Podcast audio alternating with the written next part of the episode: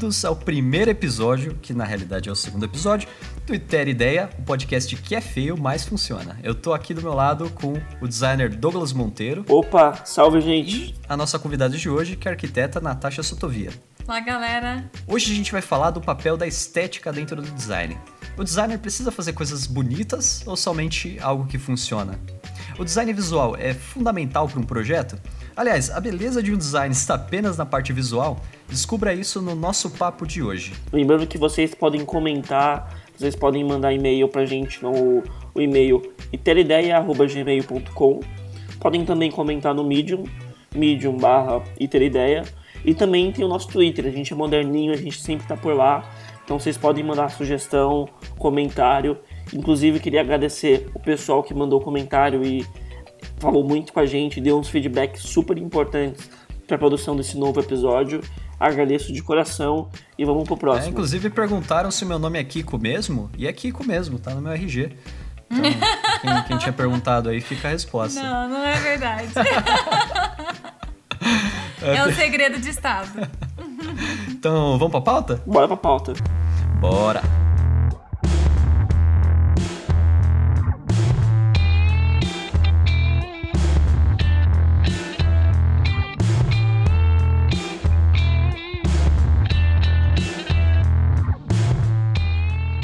Eu queria começar aqui contando uma, uma historinha. Uh, quando eu entrei na área de design, antes disso eu fazia artes, né? Então, o primeiro contato que eu tive com estética foi dentro de, de artes visuais. E uma coisa que sempre me incomodou quando eu estava estudando isso era justamente essa parte, né, entre aspas, muitas aspas aqui, né? Tô fazendo aspas com os dedos é, meramente estéticos, né? Então tudo que eu fazia já na, na faculdade de artes era muito voltada à parte prática, a questionar alguma coisa, a, a desenvolver o lado conceitual da peça. Então quando eu entrei no, na área do design, eu sempre tive muito foco na parte prática, na parte funcional. Então eu já, eu já vim um pouco com, com é, um pouco fechado para a questão visual. Sempre foi um pouquinho de preconceito meu. E na verdade, eu descobri que não é exatamente um preconceito só meu, porque no site do UX Myths, né, dos mitos de UX, é, existe lá uma, uma, um mito que é o de estética não é importante se você tem boa usabilidade. Então, não é um, não é um preconceito só meu, né? Isso que é interessante falar. E eu queria abrir essa, essa discussão, já perguntando aqui para Natasha, que é arquiteta, é, como é que funciona? Existe uma. É, existe um atrito, existe uma. Uma crítica à parte visual dos projetos, assim, como, como que é essa relação aí de. Né, para a gente seria a forma e função, né, dentro de um, um projeto de arquitetura. Como é que você vê essa, essa questão? Na verdade, hoje, é... apesar de ser algo muito importante, é muito estudado e muito valorizado, uh, principalmente na área acadêmica. Quando você chega na área comercial, uh, há pouca valorização para a parte estética. Toda vez uh, que você vai tentar usar alguma coisa que a única função é estética, aquilo é, é removido primeiramente do projeto. Porque não se dá valor. Do preço? Hã? Por causa do preço? Também. Porque, não, mas tudo tem seu preço na arquitetura, tudo. Agora, é a primeira coisa a ser removida é aquilo que é belo. As pessoas não sabem é, ver o valor do belo no dia a dia, ver o, o quanto aquilo é importante. Então, muita gente é, simplesmente ignora ou pede para remover. É, imagino. É, eu fico até pensando, por exemplo, na arquitetura, como é que deve ser trabalhar com estético, porque, querendo ou não, você vê um prédio, normalmente, sei lá, eles altões e bonitões, sei lá o quê. Só que se você quer fazer uma coisa muito diferente, você não consegue porque tem uma limitação, às vezes, de verba, ainda mais no Brasil, esse tipo de crise que a gente está vivendo agora nesse momento, com arquitetura engenharia nessa, nesses fins como é que é trabalhar quando você quer trabalhar alguma coisa totalmente diferente e vocês não conseguem? Ou normalmente o cliente já dá um, um segmento para vocês? Não, a gente quer mais ou menos nessa linha. Como é que funciona para trabalhar com estética no, Qual é o briefing? Só, só adicionando a, a, pergunta aí, que além, além disso, né, de como que é trabalhar com essa estética, também como que é o processo de convencimento, né? Porque você tem uma, uma proposta de projeto que nem em design a gente tem, só que como tem toda uma implementação envolvida, toda uma série de custos e de tempo e às vezes de material que é mais difícil de acessar, é, isso também afeta é, o, o isso também tem um impacto na hora de convencer alguém a seguir por aquele caminho, né? Eu fico imaginando aquelas construções da. da. da Zara, né? Zaha. Zaha. Zaha Hadid. Da Zaha, que, que são, assim, completamente malucos. Então, assim, você imagina como que deve ser um quarto, né? Você imagina um quarto quadradinho com uma cama em cima, super confortável, legal. Ela vai lá e faz o quarto virar um triângulo. Então, assim, imagino que tenha... Deve existir um processo de convencer alguém de que aquilo vai valer a pena, sabe? De que aquilo vai ter um impacto além do que é simplesmente funcional, né? Como, como que você pensa sobre isso daí? É, deixa eu responder um de cada vez. Tá. São muitas perguntas. Pode ser, pode ser também.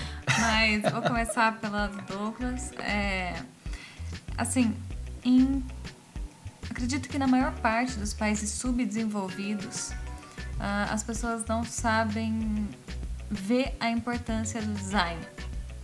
Não enxergam esse valor. Então, isso dificulta bastante é, na hora de projetar. Muito, porque simplesmente as pessoas querem algo que funcione. Ponto. Não interessa se vai ficar bom ou não, só que funcione. Ah, então é deixado de lado a estética. Então essa questão de convencer, como ele, como o, o Kiko comentou, é, é um processo bem difícil. Muitas vezes você tem que usar de artimanhas como ah, apreciação, contemplação, ah, ou até ir para o lado do sonho, sabe? E, e torcer para o cliente se apaixonar por aquilo. Quando você fala isso da contemplação, é, do sonho, você está dizendo é, um argumento para justificar aquela escolha? Ou, ou não, isso é outra técnica? Não, isso é uma, só um, uma forma de conseguir. Porque, na verdade, é muito difícil você argumentar com o cliente. Ele não vai é, entender muitas vezes ou simplesmente vai achar uma frescura. o que é absurdo. Uh, então, muitas vezes é mais fácil apenas mostrar um resultado, mostrar alguma coisa que satisfaça, que seja de apreciação do cliente. Ok, é, uma coisa que, por exemplo, nessa questão de mostrar, é, eu, às vezes eu acho que o Kiko também deve passar por isso. Você dá uma ideia e fala, não, isso é bacana. Aí você, quando você mostra fisicamente a coisa meio que pronta ou indo para aquele caminho, o seu cliente fala: Não, eu não curti, não achei tão bacana. Como é que vocês lidam com isso na arquitetura? Porque eu imagino que deve ser difícil para, tipo, consertar alguma coisa de, sei lá, talvez da arquitetura ou do, da estrutura de algo que vocês fizeram e mudar esteticamente isso, assim, porque o cliente não curtiu tanto as bordas arredondadas. Isso sabe? considerando que é uma é uma flanelada, né? Seguindo o caminho do, do podcast anterior. É uma flanelada estética, né? Ela não envolve a, a funcionalidade do, do edifício, né? Não, Acho sim. que você está perguntando nesse sentido, né? Mas não, isso, isso acontece muito, na verdade. É bem comum. É exatamente por isso que em arquitetura a gente separa o projeto em várias fases. Ah, e cada fase o cliente tem que aprovar antes de ir para a próxima para exatamente não acontecer de você ter de você chegar lá no final com tudo desenhado, tudo especificado e mudar completamente a estética. Porque é uma perda muito grande, é muito tempo de trabalho. E... projetos que são mais de anos. Se você não não vai passando por essas fases, cada uma com é, com como pode mais detalhada, a parte inicial é mais a forma, mais aquilo a função e a forma. É bem o começo das primeiras fases. Isso já, já vai mostrando para o cliente qual o caminho estético. E isso que facilita não ter grandes mudanças no final. Mas acontece também. tem, já vi casos de chegar no final e o cliente virar assim, ah, não, não quero nada disso. Vamos do zero. É uma perda gigantesca, geralmente, para o arquiteto. Porque muitos não cobram revisão, por exemplo. Então, ele tem que refazer e refazer. E aquele cliente que não decide ou que não sabe o que gosta, é, às vezes é bem complicado de lidar. Eu, eu ia perguntar justamente isso, porque é que, em que etapa que entra a discussão estética, né? Porque, pelo menos nossa área aqui de design, geralmente as primeiras, as primeiras etapas, as primeiras iterações, elas são um pouco mais conceituais, né? Então, são definição de, de objetivos, é, arquitetura de informação, é, navegação, é, jornada, coisas que são mais técnicas de como que vai funcionar como que A vai ligar a B, né? E a, a parte visual, estética, ela costuma vir em algumas etapas sequentes. Então, às vezes, ela acaba até mesmo sendo a final. É, como que funciona isso na arquitetura? Isso é uma, uma questão que é discutida logo no início? Ela também... Você comentou, né, que logo no começo tem a forma e a função. Só que é, a parte é, estética final, sabe? O, o, tipo de material ou algumas coisas extras de interação ou alguns tipos de paisagem que você vai estimular ali dentro. Isso é uma coisa que já é discutida já no começo ou ela vem depois? Não, não, não. Vai, na verdade, é, a, geralmente no começo trabalha um pouco mais a forma de uma forma mais de, de jeito mais grosseiro. Uh, não, não tem esses detalhes exatamente pelo trabalho. Você começa é, o, o, funcional, começa mostrando as formas, né? Não tem como você mostrar arquitetura sem forma. Ah, aí, dessas formas grosseiras, você vai afunilando e vai deixando cada vez mais detalhado. Assim como você trabalha quando você estuda desenho.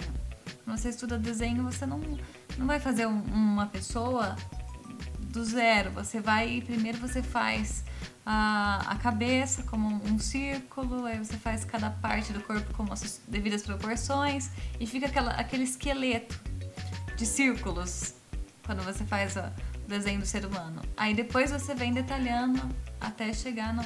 Assim também é com projeto de arquitetura. É, depende, porque assim, ó, eu como, como venho de. Né, né, passei ali um pouco por artes, tem, tem, tem exceções, né? Ah, tem, sim, na arquitetura também. Tem, tem processos gente, tem gente de criação que, que você. Pela vai... cor da, da, da pintura. É, é. Depende de cada um, né? E da, da forma que cada um escolhe trabalhar. E, e essa, essa que é a curiosidade, porque é, na nossa área, assim, eu, eu imagino que esse, entre aspas, preconceito, ou, ou essa. Essa visão inicial de que primeiro a gente trabalha a função né, trabalha o conteúdo, a, a, proposta, o racional e depois trabalha o visual e aquilo que é mais estético, é que não é necessariamente visual, pode, pode afetar outros sentidos, né, também, mas trabalhar a parte estética um pouco depois, acho que isso talvez, esse processo de pensar, talvez ele contribua para às vezes a gente olhar para a estética e pensar ela como uma coisa secundária, isso você acha que é uma coisa que acontece com o arquiteto também, de ver, todo o projeto de uma construção e falar assim, ah, ok, é das coisas mais importantes é, sei lá, a estrutura, é a forma como as pessoas vão usar o espaço e depois a gente vê qual que é a cor que vai ser interna, qual que vai ser a temperatura interna do ambiente, qual que vai ser o material do piso. Você sente que tem essa, essa visão também na parte de arquitetura? Então, é, é que nem você disse, tem casos e casos, cada pessoa trabalha de uma forma. Mas, bem, eu estudei na Belas Artes. e lá sempre fui ensinada a iniciar o processo pela forma, pela estética e depois você vai ajustando. Então a gente sempre está pensando no cenário, de como a pessoa está entrando no ambiente, como vai ser a sensação que essa pessoa vai ter entrando nesse ambiente. E, e a sensação nada mais vem do que da estética. Então a pessoa se sentir confortável, a pessoa se sentir bem no ambiente, vai depender da estética. Isso é importantíssimo, desde o início do Principalmente acho que na arquitetura, tudo que você vai construir, ele parte de uma necessidade e a necessidade ela não, ela não é correspondida, não é atendida sempre por estética. Ela vem por uma função, né? Você vai suprir essas necessidades e isso estética não, não vai resolver. Tem que sempre, sempre alguma coisa, alguma função ou algo que dê sentido a isso. Acho que tanto no, no design no UX ou no design gráfico, na arquitetura, a gente já parte do princípio, fomos ensinados a partir de que a gente precisa resolver um problema. E a estética não resolve problemas assim de cara. Eu não sei, eu não, não, não acho que, que a estética não resolva problemas. Eu acho que ela tem impacto, sim, na, na questão de problema. Eu acho que dá pra gente. É, a gente falou tanto né, de, de, de estética, estética, estética. Eu acho que vale a pena a gente passar um pouco. É, é, em cima do que que, que, que de acho né, estética, né? Porque a gente a gente acho que assim o senso comum ele vê muito a estética como é, essas áreas de beleza, né? De cabeleireiro, de como saúde, como fruvialidade, como algo desnecessário. É, uma coisa superficial. Acho que é, o, senso, o senso comum é, tá ali mesmo. Só que a, a estética, para quem não, pra não. Pra quem não percebeu ainda, né? Pra onde não ficou claro, é, a estética que a gente está trabalhando aqui é a estética filosófica, né? Então é, é o estudo. É o estudo da beleza, é a forma como que a gente recebe estímulos sensoriais, né? Então acho que é, o jeito, o jeito que, que, que, eu, que eu aprendi quando eu estava estudando em artes, né?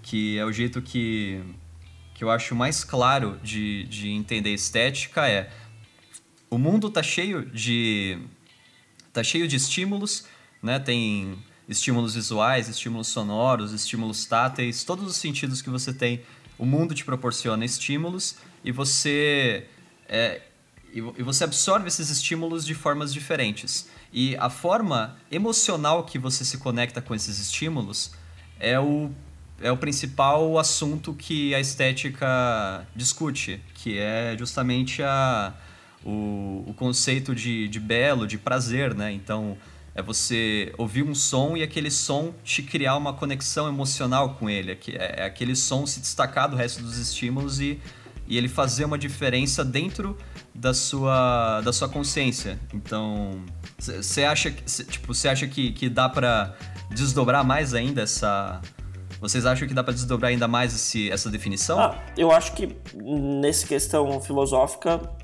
exatamente isso. E a gente lida com a questão de carga cognitiva que as pessoas têm na hora que elas vão interpretar alguma coisa, seja o que for, seja um, um prédio, seja um, um, um, papel que você pega na mão, um site, um aplicativo, você o seu, o seu cérebro para e vai ver aquilo e receber aquilo. Se ele estando bonito ou não, é, vai fazer com que a experiência inicial dessa pessoa seja boa ou não. Acho que é nesse impacto que a estética tem na gente, principalmente o impacto inicial. Porque depois que a gente acaba meio que ficando no automático, acho que talvez a estética passe um pouco mais percebido. Mas acho que logo de cara a estética ela chama muito mais nossa atenção. Uma coisa que, que é interessante é que apesar da, apesar da estética ela, ela, ela está relacionada com a forma vai primária que a gente recebe um estímulo. Então, eu vejo o pôr do sol e aquele pôr do sol me faz ter uma sensação muito boa, me faz me sentir bem. É, que esse, esse, é um, esse é um tipo de julgamento estético que você faz, né? O julgamento estético é justamente é, a, a, a, forma com que eu me conecto emocionalmente a esse, a esse estímulo.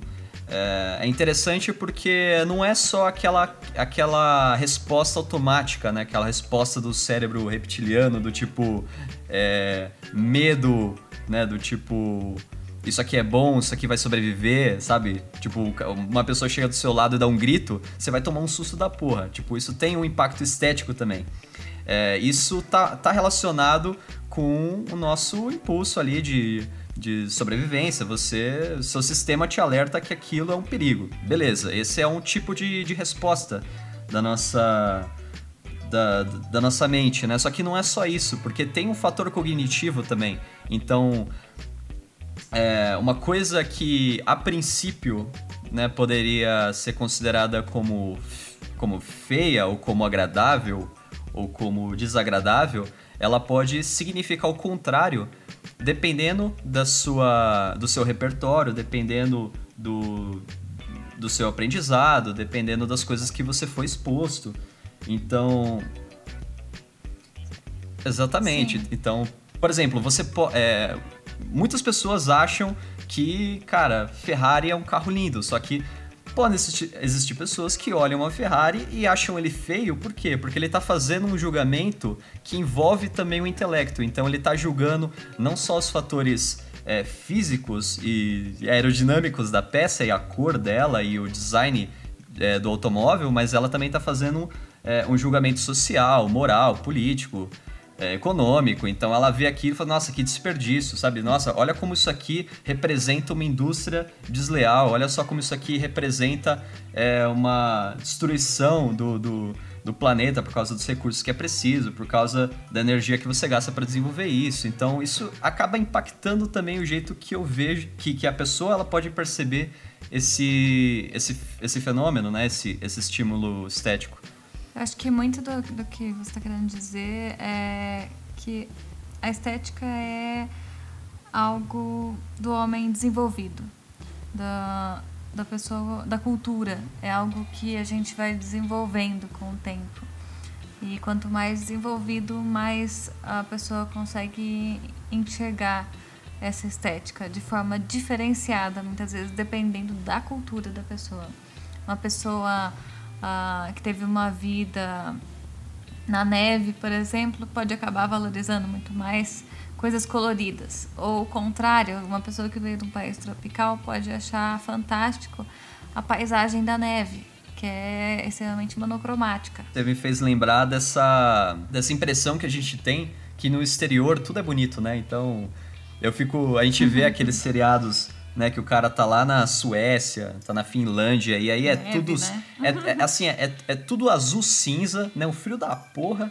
Só que você vê aqui e fala assim, nossa, cara, mas é, é tão bonito, né? É, tipo, fantástico. É, é que né? fantástico. Nossa, eu adoraria morar lá, sabe? É tão é tão diferente, é tão melhor é tão que aqui no Brasil. É tão aquele ambiente clean, né? Exatamente, só que ao mesmo tempo, os caras que estão lá, eles olham foto do Rio de Janeiro, eles olham as praias, eles olham os parques e falam, nossa, putz, o Brasil é fantástico, cara. Tipo, queria ir para lá, sabe? Olha que, que tão melhor que é o Brasil com relação ao meu país. Então, é, isso, isso é mais um é, é mais uma justificativa realmente para é, o, o, o, julgamento estético, né? Ele depende muito mesmo da cultura da pessoa, né? Mas sabe que isso influencia muito, muito na arquitetura. É muito comum você ver em países ah, frios ah, o design de interiores valorizado é muitas vezes o colorido.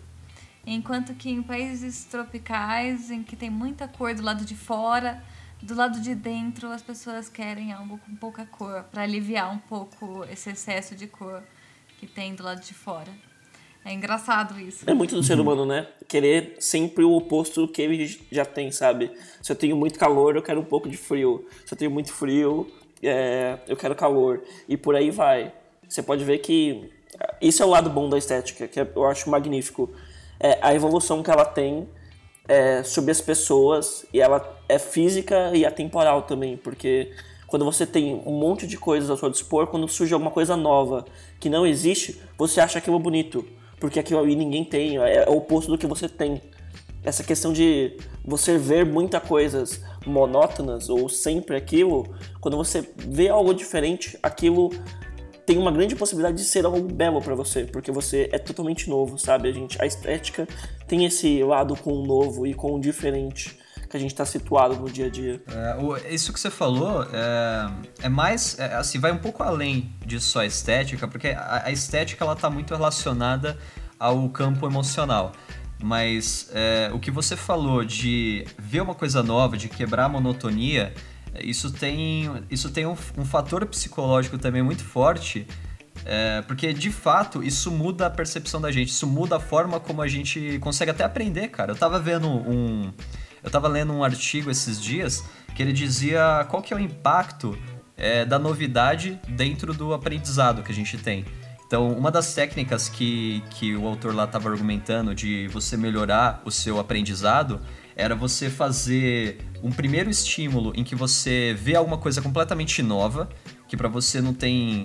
Que você não, não, não tem não tem paralelos, assim, é uma coisa muito nova para você, porque isso vai colocar o seu cérebro num estado de atenção que você vai conseguir absorver outras coisas que são mais cotidianas, né? Então você primeiro tem um, você meio que dá um soco no seu cérebro falando, ah, isso aqui é novo, se prepara que tá vindo coisa nova e começa a jogar informação para ele ficar matutando.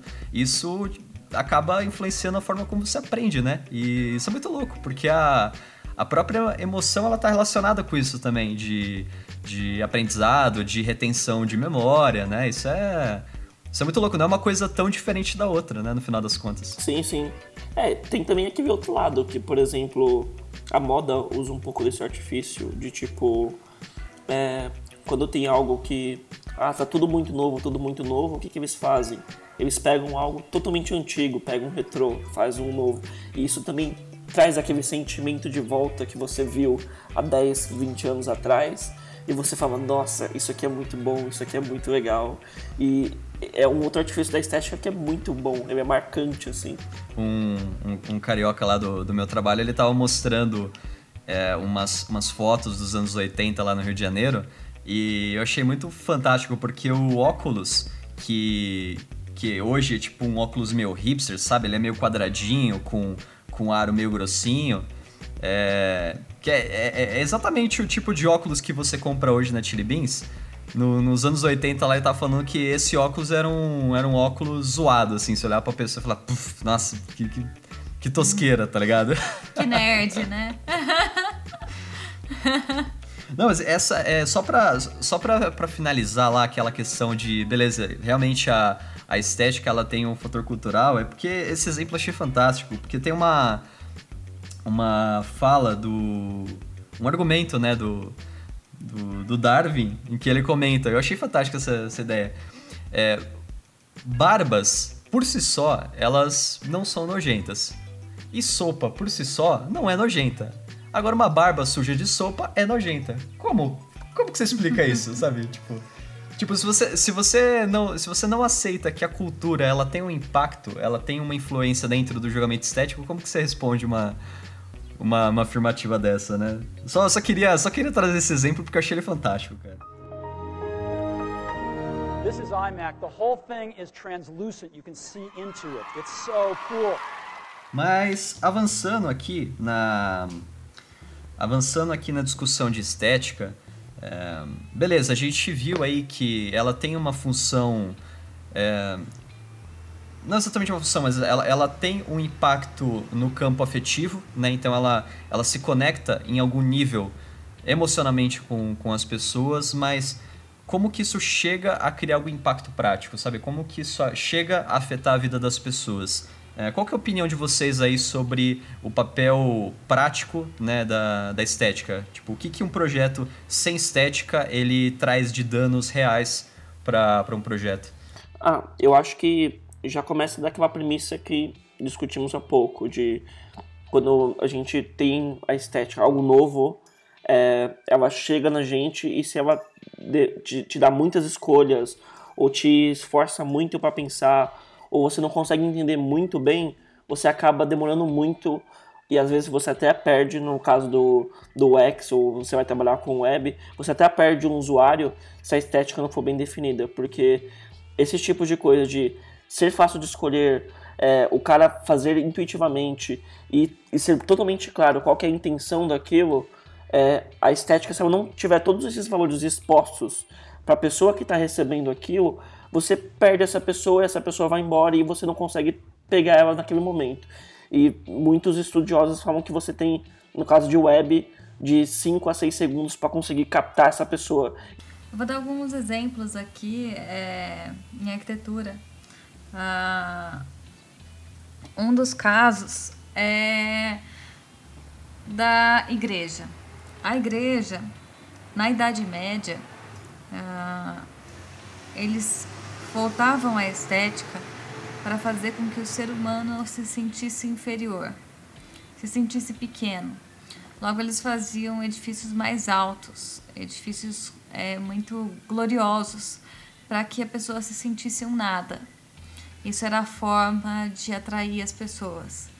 Ah, aí hoje já tem uma, uma, uma forma diferente, uma forma estética diferente, que é fazer com que a pessoa se sinta mais próxima da igreja. E hoje as pessoas buscam mais fazer igrejas com, com o pé direito mais baixo, com a porta menor, com coisas mais simples. Menos ornamentos? Menos coisas? ornamentos. Isso é um exemplo que acontece em igreja. Mas tem diversos casos. Isso muda até, por exemplo, comercialmente influencia muito. Você pode simplesmente afastar um cliente de não entrar na sua loja se a estética não for adequada, se simplesmente não tiver sido pensada para isso, para vender. É tremendamente importante. E, é, e aí vai disso, de perder cliente, de perder. Ah, como, pessoas na, que vão na igreja, frequentadores da igreja, você pode chegar até o nível extremo, que são os casos dos edifícios em que as pessoas se matam.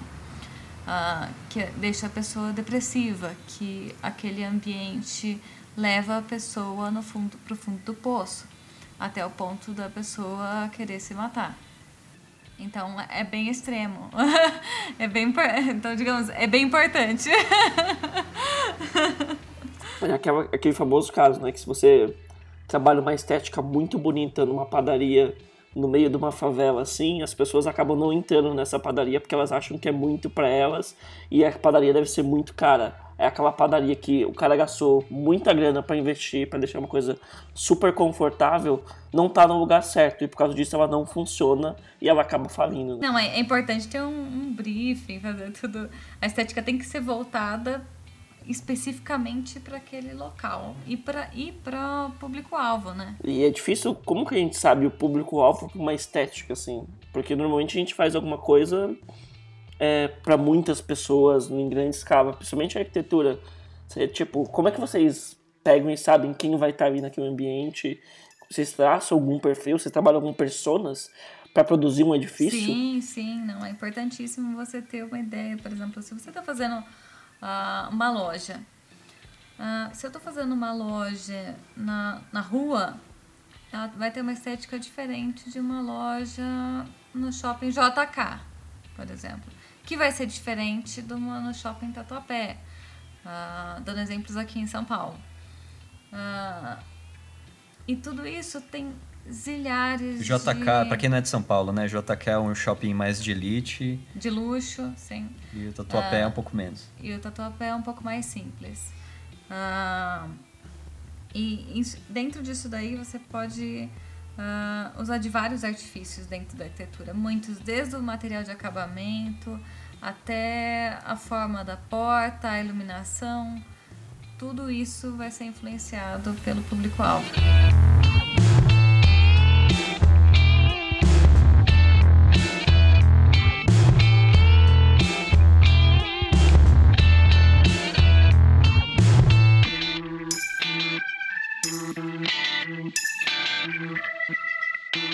Tem um efeito muito interessante que, que acontece na, na psicologia e envolve também o, o julgamento estético, que é o efeito halo. Né? Não sei, não sei se seria a pronúncia, pronúncia correta aqui em português, mas o efeito halo ele, ele, ele, ele mostra, ele, ele, ele explica que quando você faz um julgamento de algum atributo de alguma coisa, você tende a trazer esse atributo para as outras propriedades do que você está vendo. Vou explicar, tá?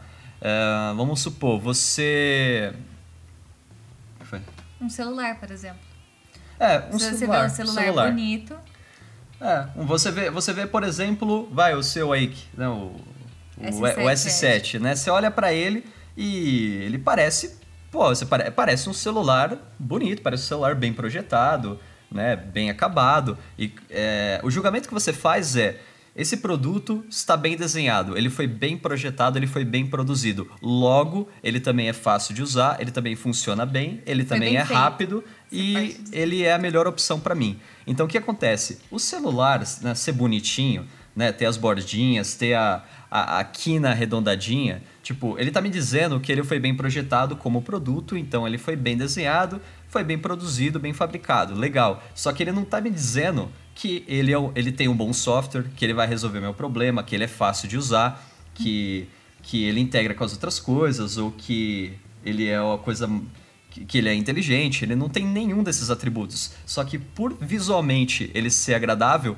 eu trago isso para as outras propriedades dele. Isso acontece com praticamente tudo na nossa vida. Até com pessoas. Com pessoas. Então, dá um exemplo, vai, o um exemplo zoado, beleza? Mas vamos lá.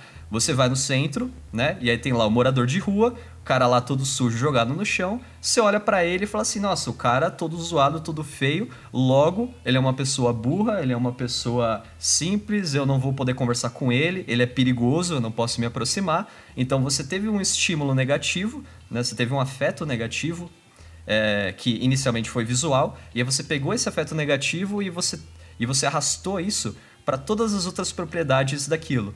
Então, cara, eu acho que exemplos não faltam, né? Qualquer coisa funciona assim. Não. E isso é, isso é interessante porque é, isso mostra que se a gente souber aproveitar isso, né, na prática, né, pensando de uma forma prática, se eu souber aproveitar isso e fazer o meu produto, o meu projeto, o meu edifício, ele ser uma coisa que de, de bate pronto, ele traz afetos positivos, ele traz boas, bons julgamentos estéticos, a tendência é que a pessoa pegue todo o pacote, né, todas as coisas que estão incluídas naquilo e considere como algo positivo também. Então é muito importante pra gente, né? Vou dar um, um exemplo da, da minha faculdade.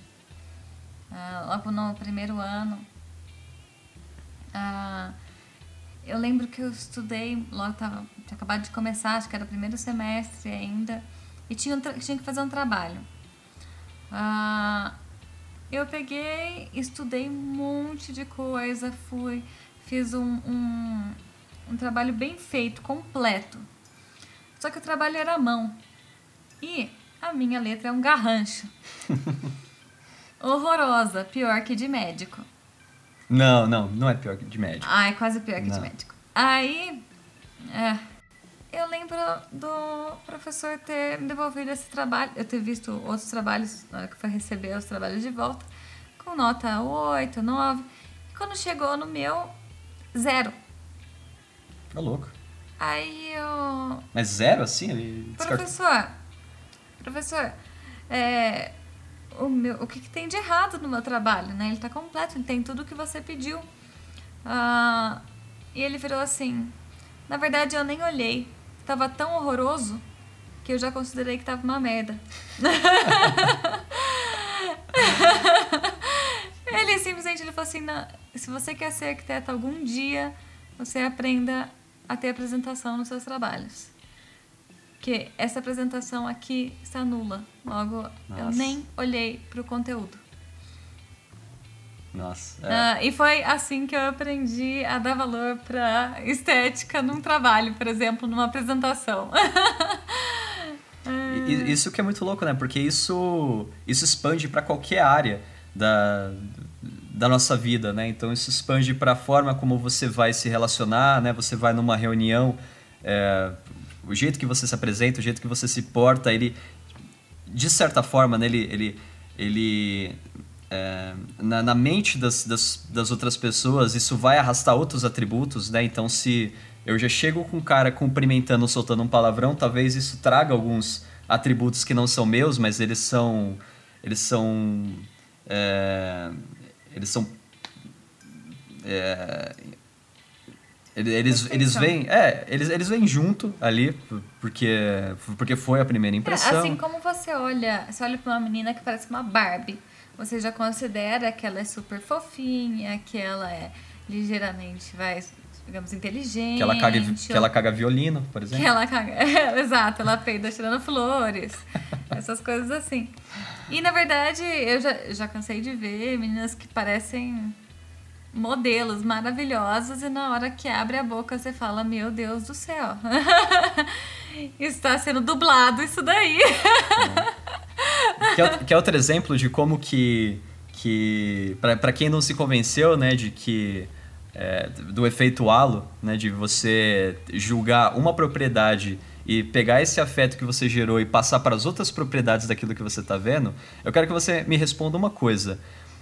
O demônio chega para você e fala assim: olha, eu tenho um negócio aqui que é o melhor negócio que você pode fazer, te vendo o carro quase de graça, funciona bonitinho, você não vai se arrepender. Você compraria o carro? Uhum. Sabe que o demônio é zoado, sabe que o cara é traiçoeiro, não, é, ele mente, e ele tá te vendendo um carro. Tipo, o carro que ele tá te vendendo não tem nada a ver com as características do demônio. Só que você pega as car características do demônio e você traz para a proposta dele também. Então você vai achar que a proposta é, é falsa, você vai achar que tem erro, você vai achar que é um problema.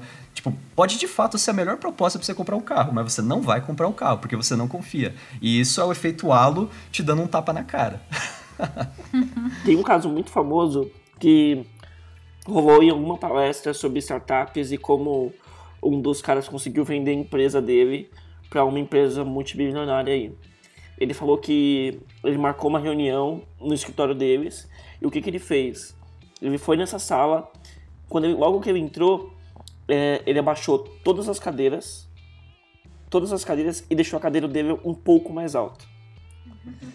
E aí, é, quando entrou, todo mundo, eu entrou junto com todo mundo, as pessoas ficam meio tímidas de talvez mexer na cadeira e ficar perdendo muito tempo ali configurando. E é uma dessas cadeiras sofisticadas, super Herman Miller da vida, assim.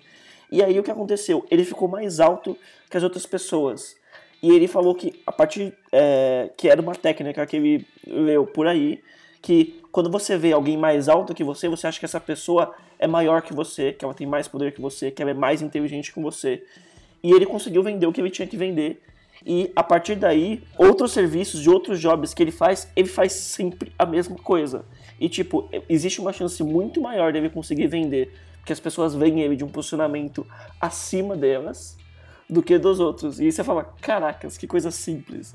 Mas é um efeito alvo batendo na cara da sociedade. É, tem um tem um efeito também que ele é também trabalhando ali dentro da, da psicologia, que ele ele, ele tá um pouco relacionado ao efeito halo, só que ele vai para um caminho um pouco mais prático para a gente aqui entender dentro da área de design talvez dentro da, da, área de arquitetura também, que é o efeito uh, estética usabilidade, né? que é basicamente o seguinte, interfaces, produtos, coisas bonitas, elas são percebidas como mais fáceis de usar. Então, por mais que o produto em si ele não seja mais fácil, tipo, pensando em usabilidade, né, pensando é, na prática, em funcionalidade, é, só, o, só o fato dele parecer, dele ser atraente, dele, dele, dele parecer bonito, faz você acreditar que o produto é mais fácil de usar. E aí você, né, você entrando nesse estado, você de fato começa a usar ele mais fácil, né? Porque você, sua, a sua expectativa, a sua você você está sintonizado já com aquele produto porque você acha que ele é mais fácil, então você usa ele como se de fato ele fosse mais fácil. Você tem menos dor de cabeça. É, esse é, esse efeito tem um pouco a ver também com a tem um pouco a ver com com a tese ali do, do Donald Norman, né? Ele tem um livro que é muito bom para quem estuda design, que é o design emocional. É, acho que todo mundo que, que trabalha com design deve com certeza ler esse livro em alguma vez, porque ele é muito bom. E o, o argumento principal do, do Norman aqui é o seguinte: é, os os, o, todos os produtos que, que existem, você queira ou não, você tem impactos afetivos. Você, você, cria, você cria laços, você cria é, vínculos emocionais com eles. Esses vínculos, né, os afetos, eles podem ser positivos ou eles podem ser negativos. Onde que está a jogada? Se ele, se ele é um afeto positivo, em tese, ele faz o seu cérebro ficar um pouco mais é, relaxado. Então você fica mais receptivo a, a ideias novas, você fica mais paciente para entender como funciona um produto, você fica mais criativo, porque o seu cérebro ele está mais descontraído, ele está mais relaxado, que é o contrário de um afeto negativo, que é quando você fica inquieto, quando você fica é, impaciente, é, ansioso, então o, o, seu cérebro ele dá uma fechada. Sabe aquele efeito túnel que você bitola num negócio e você esquece tudo ao redor? É meio isso, porque você está tão é, pressionado, você está tão incomodado que você foca em uma coisa e você deixa de ver o todo e você deixa de funcionar melhor, né?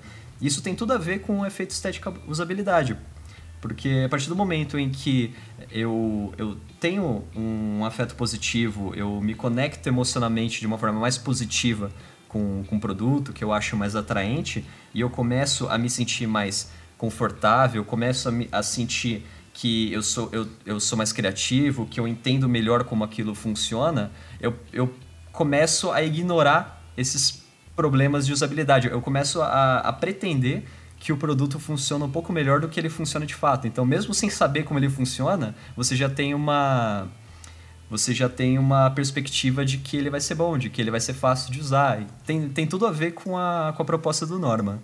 Com certeza, é aquele, o Dmitry Vayev, ele fala que um bom, um bom design front-end é, não quer, é, faz parecer que o back-end está tudo em ordem. Se é ou não verdade, você não sabe.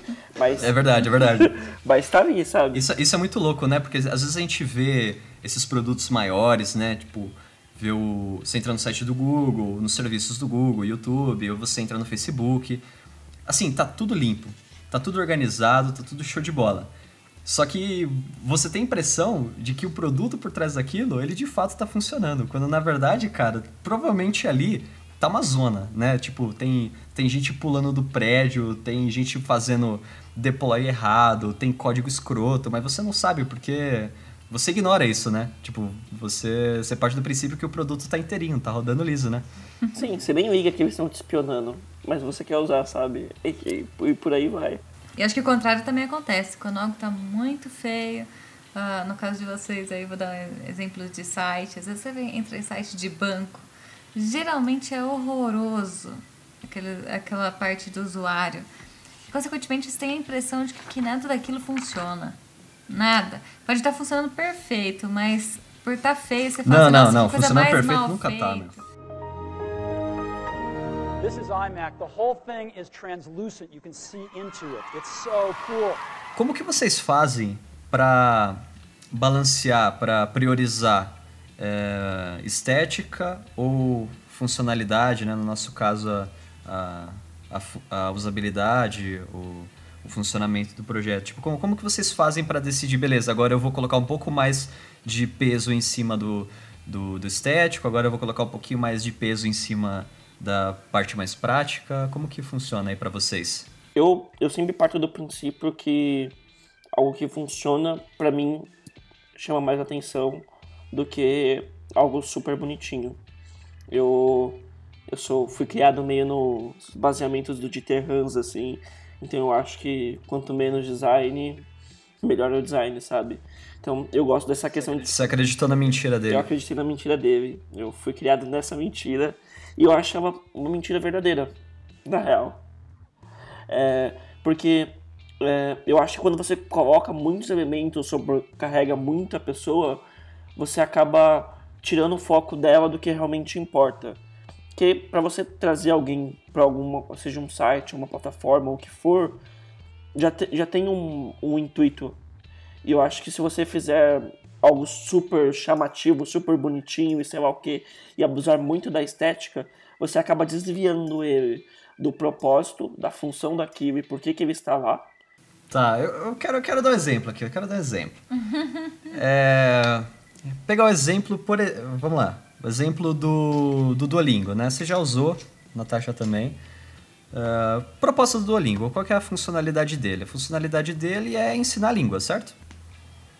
Então, eles, eles entenderam que ensinar línguas é uma coisa chata, é, aprender é uma coisa chata, maçante, trabalho da porra, incomoda pra caramba, é, precisa de muito esforço, muito tempo dedicado pela, pela parte do estudante. Então, eles fizeram uma plataforma online para você fazer micro exercícios, controlar aquilo, né, uma forma mais gamificada. Funcionalmente é isso, certo? Agora, você acha que só isso resolveu o projeto do Duolingo? Eu acho que talvez dentro do contexto deles, de, do, da filosofia de trabalho que eles têm dentro da plataforma, não resolve tudo, porque não adianta ser super bonitinho e a coisa não estar ali funcionando e ser prática para as pessoas que estão usando. E só que eu acho que contribui. Só que eu acho que além da estética do Duolingo super bonitinha, é o jeito como eles fazem as coisas, o jeito que eles pegam o usuário e fazem ele desenvolver o exercício. Então, é um porque é conjunto, é mais né? é mais do que é mais do que só tá bonitinho. Tipo, é, se você for se você for analisar a, a, a estética do Duolingo, A primeira coisa que você nota, assim, pegando a primeira impressão, né? Quando a gente não conhecia o Duolingo, a gente viu a primeira, primeira vez. Então, é uma, sabe, é uma, é uma ilustração super simples, cores bem, bem é algo que mostra um pouco de inovação, com um pouco de simplicidade. Parece até que vai ser fácil você aprender outra língua. Essa é a sensação que você tem com a estética que eles usam. Que tudo, vai e, ser fácil. E tudo que, ele, que você vai passando pelo processo, todas as telas que você vai interagindo, é tudo muito limpo, então você não te sobrecarrega de texto, as cores são saturadas, sabe? É, chega a ser infantil mesmo se você for pegar a paleta de cor.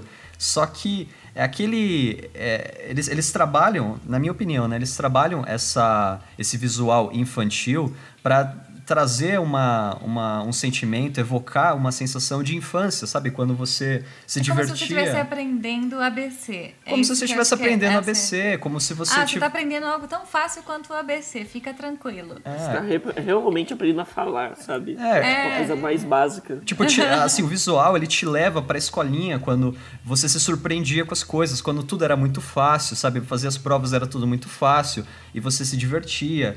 E, e assim, acho que essa sensação de, de infância, de ser fácil, de você conseguir fazer aquela coisa, de você conseguir evoluir rápido, é, tudo isso está materializado dentro da estética do Duolingo. Então, eu acho, acho que, gente, se o projeto ele não tivesse essa, esse, é, essa dimensão estética, e, e, não só do visual, tá? Porque eu estou falando muito do visual, mas estética não é só visual. Então, é, é como o Duolingo é digital e geralmente é quase só visual, mas ele tem também a parte sonora, né, de, de áudio, que é muito bem feita também, é tipo você fazer os exercícios junto com o áudio, o jeito que você interage com o áudio, é assim, é tudo muito tudo muito divertido, é, de fato é, é divertido usar.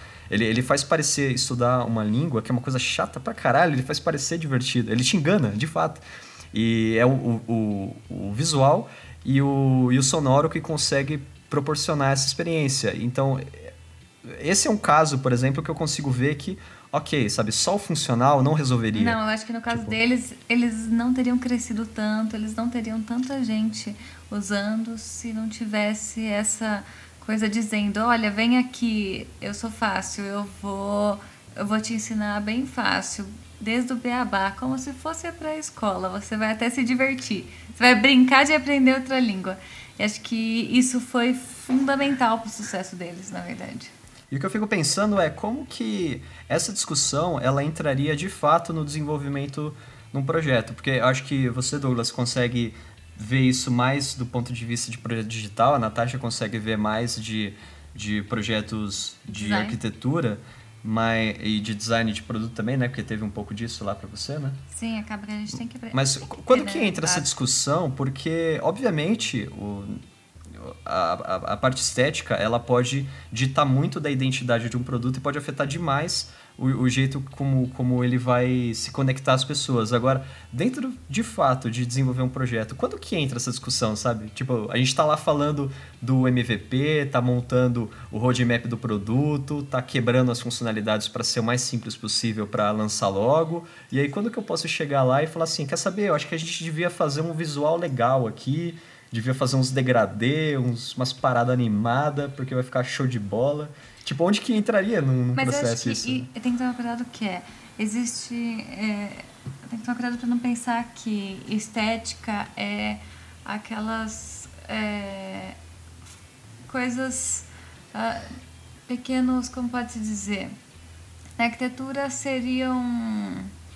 Um, seria, por exemplo, o excesso, que é o rococó, aquelas coisas mais é, fluviais. O que na verdade não é assim. Na verdade, a estética pode até ser causada pela própria função. A estética não necessariamente é enfeitinhos. Não é a estética, se você olha uma pessoa, a estética não necessariamente vai ser os acessórios dela, mas o todo. Às vezes a pessoa pode não ter nenhum enfeite e ainda assim ter uma estética. Então, é, tem, eu acho que a gente tem que tomar cuidado para não pegar a estética achando que a estética é enfeitinho. Porque não é exatamente isso. A estética pode ser algo sem enfeites, pode ser algo mais cru, algo mais é, limpo. Ela, é, acho que mais do que isso até, dá para pensar ela como uma coisa que expande o projeto e não simplesmente é, um, não é não simplesmente é um apetrecho que você cola em cima. Então, você, por exemplo, você tem um produto Sim, ele tem que, que fazer ele, parte, ele tem que ser construído tem que junto, tem que ser integrado. A função e a estética tem que ter uma integração, não tipo, ah, eu montei isso e aí depois eu coloquei os enfeitinhos em cima. Sabe? É, na verdade, eu penso mais como uma coisa que se une e vai se construindo junto, como uma trança. Isso, isso é uma coisa muito legal, né? Porque o, o caso do, do Duolingo é justamente esse, né? Porque a, a estética, ela não entra como uma, um adereço, ela não entra como um plus, um opcional que você coloca lá só para criar uma impressão melhor, para que nem a gente falou, né, dos aspectos psicológicos de você enganar a pessoa, achar que o produto de fato é mais fácil, ou fazer ela confiar mais no produto, é, ou, ou fazer ela se engajar mais com aquela marca, ela, ela, também, ela também consegue expandir o produto. Então, ao invés de ser simplesmente um produto que faz você estudar línguas de uma forma mais prática, mais rápida, menos estressante, ela também consegue fazer isso se tornar mais divertido, isso começa a fazer isso se tornar algo que engaja melhor. É, você começa você começa a se conectar emocionalmente com aquilo que é, são dimensões do projeto que, que, que, que foram expandidas da funcionalidade principal, né? Não são coisas que você colocou lá como opcional, como um, como um apetrecho. É, se for né? pensar, a estética, principalmente no Duolingo, você consegue sentir que ela vem antes de você começar a desenhar a primeira tela. O conceito do projeto é vamos ensinar de uma forma simples e didática que seja tipo receptiva para as pessoas. Tem que parecer fácil. Ela é um conceito que vem da, desde a sua primeira linha, desde as suas ilustrações, do jeito que você escreve as informações que estão lá, a introdução, o jeito que você faz o login, os sons. A estética engloba todos os aspectos da marca e do, desse, desse produto no âmbito além do que a gente está acostumado, que é só o visual. A gente fala estética é totalmente visual. Não, a estética está além. Ela está desde o conceito primário, o, o conceito mais visceral do projeto, no caso do Duolingo. Assim. Eu acho engraçado, assim, eu vou dar um, uma coisa aí que vai dar tilt na cabeça das pessoas, mas se você for ver, a estética tem uma função. é uma coisa engraçada, na verdade, você tem uma função com cada coisa que você põe. E, e é difícil você parar para pensar. Eu tô até tentando lembrar algum projeto que a gente tentou discutir a função da estética nesse projeto, sabe? Normalmente a gente discute a função do visual, a função daquilo, mas é, é uma discussão que deveríamos ter mais, né? É, qual que vai ser a função da estética dentro desse produto, dentro desse prédio, dentro do que for. Não, vou dar um exemplo com cor. É que é uma coisa que muita gente já tem muito conhecimento, que é o quanto as cores afetam as pessoas. Então, quando você vai definir a, a identidade de uma marca, você já vem logo pensando o que eu quero passar para o cliente. Então, você vai definir a cor, a, a estética, a forma, é, com a função do que você quer que o usuário, o cliente, pense ou, ou até deseje. Olha que coisa mais intrigante, né? Na verdade, é, é, é muito difícil separar a, a, função da estética, se você for ver, porque na verdade elas se fundem de, um, de uma forma única. Né? É. É porque a, a estética, isso que é, que é muito louco, né? A estética, ela é ela é de certa forma independente. Por mais que a gente possa usar ela para integrar um projeto, para evoluir um projeto, é, ela, ela, ela, ela por si só, ela não depende disso. Tipo, se eu quiser que ela não dependa disso. Então, isso acontece muito com, com estilos, né? Com, com, com modas e coisas que você vai reproduzindo sem aquilo de fato agregar é, funcionalmente ao seu projeto, mas você coloca aquilo porque vai ter uma resposta afetiva, porque é uma coisa um pouco mais pontual, ela não integra muito, ela não liga muitas pontas dentro do projeto, mas ela tem alguns impactos pequenos. Então assim, você pode trabalhar de uma forma superficial, pode, mas por que, que você vai mas fazer vai isso? Mas vai ter um impacto. Aí que tá, você pode não estar tá pensando no impacto, você pode não estar tá pensando na função ah, daquilo sim, na hora sim, de você sim, fazer, é. mas aquilo vai ter uma função, vai ter um impacto na pessoa. Vai. Isso não vai ser isolado, né? Tipo. Não, não tem. Qualquer coisa que você ponha vai modificar a estética e vai ter um impacto na pessoa, vai ter um impacto no cliente, vai ter um impacto no usuário, que vai ver aquilo de uma forma diferente. Para bom ou para ruim, né? Pra bom ou pra ruim. Se você não pensou, se você não pensou antes de fazer, se você não colocou aquilo pensado, você pode acabar indo pro lado de ficar ruim. De, de ir pro lado contrário do que você deseja. Que é o caso lá de Campinas, né? Que o cara fez um um estilo com um, ele construiu lá uma é uma igreja aquilo com coluninhas, com frontão, Eu estilo não sei romano, o que não é é? aquilo, aquilo é um caso único. Explica aí, explica aí para quem não. É, é, então, se você for na rodovia, se eu não me engano, é a Bandeirantes, ou é Anguera? Na Bandeirantes já. É Bandeirantes? É Bandeirantes. Ah, chega um ponto, próximo a Campinas, que tem um, um galpão gigantesco, um galpão estilo industrial, e que na fachada da frente eles colocaram umas colunas neoclássicas Sabe templo Ficou- grego? É, só que só na fachada da frente. Só que você tá vindo da estrada e você vê a fachada da frente neoclássica, o fundo galpão industrial. Não. Tanto que eu achava é- que era um é templo, né? Olha que ridículo. maluco. Não, é tipo, ridículo. A primeira coisa que eu falei era se era tipo uma igreja e tal, né? Não, ver. chega ao, ao auge. Eu nunca já vi muita coisa assim horrorosa. É muito fácil as pessoas errarem nessa questão do, do neoclássico, né? Muito comum. Mas esse daí é, é, é o extremo do mau gosto. é o extremo. Não, então, esse, é- esse é, um, esse é um, um, um exemplo de como que uma, uma estética não... um- porque, porque é um conjunto, é assim, é, se, você pega o estilo neoclássico, ele é uma estética por si só. Ele tem, ele tem elementos vai que atrair constroem uma tipo estética. pessoa. então você pegou aquilo e você jogou aquilo num projeto no caso o galpão, que não tem nada a ver com o propósito daquela estética, não, não tem sentido, sabe? Não, uma coisa não conversa com a outra, acaba, acaba Não, é gerando um impacto negativo. Não, é, é gritante e não pro lado bom, porque você percebe o quê? Que na verdade parece uma gambiarra. É diferente daquele choque intencional, sabe?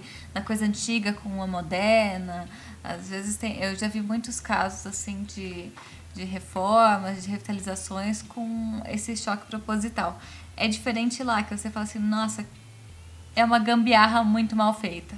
Muito mal feita. Tipo, ah, eu quero um, um galpão, eu quero um, um, um salão gigantesco com cara de neoclássico. Aí a pessoa resolveu não fazer inteiro, fazer só a frente. Pra agradar o cliente, pra, né? pra não ficar tão caro. eu não sei o que, que passou pela cabeça, não sei, não sei. Eu queria. Não, eu queria até conhecer essa pessoa, porque deve ser uma pessoa muito única. Ah, e depois, não, pera. E depois de construir, esse é um galpão gigante, tá? A pessoa tem que ter grana pra construir aquilo. É muito grande. Aí depois ele terminar, a gente fala assim, nossa, isso daí. Aí a pessoa colocou, a pessoa colocou uma placa de vende-se, aluga-se da frente. Falei Assim, nossa, não é possível. Aí a pessoa foi. foi construir o outro do lado, com colunas. E dentro com vidro espelhado. Não, não. É, aquilo lá é uma explosão. é uma, es- você chega lá perto e seu cérebro pula pra fora, assim. o que é isso? O que está acontecendo nesse mundo? É aquela coisa, o importante é chamar a atenção, não importa como. E aí, isso, ele conseguiu a atenção de vocês, isso que vocês não vão comprar, ou vão, não sei. É, cara. Chamou atenção pro lado ruim, né? Aí que tá um exemplo de estética é, que a pessoa talvez não tenha pensado direito e causou um efeito ruim. Né? Então, é que aí também entra uma outra coisa, por exemplo, quando você pega e coloca algo totalmente fora do contexto ali, aquilo vai chamar tanta atenção quanto algo muito bonitinho, sabe? É, eu dou um exemplo daquelas aquela campanha que teve, que a galera colocou várias vacas no meio da cidade de São Paulo. Ah, lembro. Vacas graf, grafitadas. É uma coisa da estética que, tipo, não faz nada. Aqui em São Paulo você vai conhecer poucas pessoas que já viram uma vaca pessoalmente, assim, cara a cara. Mas você põe aquilo no meio de um contexto da Avenida Paulista, que é totalmente corporativo, e nossa, as pessoas amam, adoram esse tipo de coisa. Uhum. A estética pro outro lado também, fora do contexto, às vezes para alguns casos fazem sentido. Mas eu não sei se esse caso das vacas era exatamente fora de contexto. Eu, eu acho que tudo aquilo tem um simbolismo, sabe? Na verdade, foi muito bem pensado, sabe? É, eu realmente eu não lembro um... qual era a proposta dele. Eu lembro se era uma campanha. Não, não, não, é como se tivesse jogado X, algo X, tipo. Eu acho que foi pensado, vamos por esse animal, porque esse animal vai causar esse impacto, muita gente nunca viu é, é diferente, acho, de, de algo que não tem lógica nenhuma, sabe? Foi aleatório. Ah, aliás, às vezes coisas aleatórias também pode acabar vindo a ser interessante. É um jogo de sorte, na verdade. Se você não pensa, você joga, pode ser que seja bom, pode ser que seja ruim. Né? A gente tenta fazer. Se a gente pensa, a gente vai conseguir jogar para ter mais, mais probabilidade de ir pro bom. Mas se você não pensa, você vai jogar na sorte, né? Vai muito da questão de proposta, porque se você quer realmente. Tem dois caminhos para você chamar a atenção de alguém.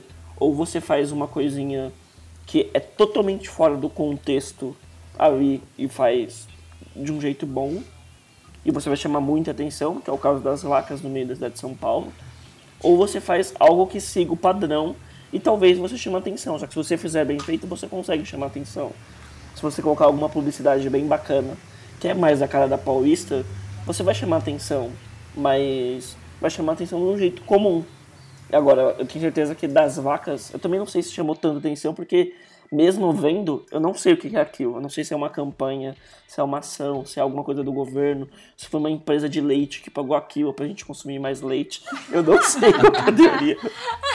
Seria louco, cara. Seria louco. Seria incrível, Genial. porque eu teria consumido leite por osmose, sabe? Eu só vi uma vaca, nossa, que vontade de tomar leite.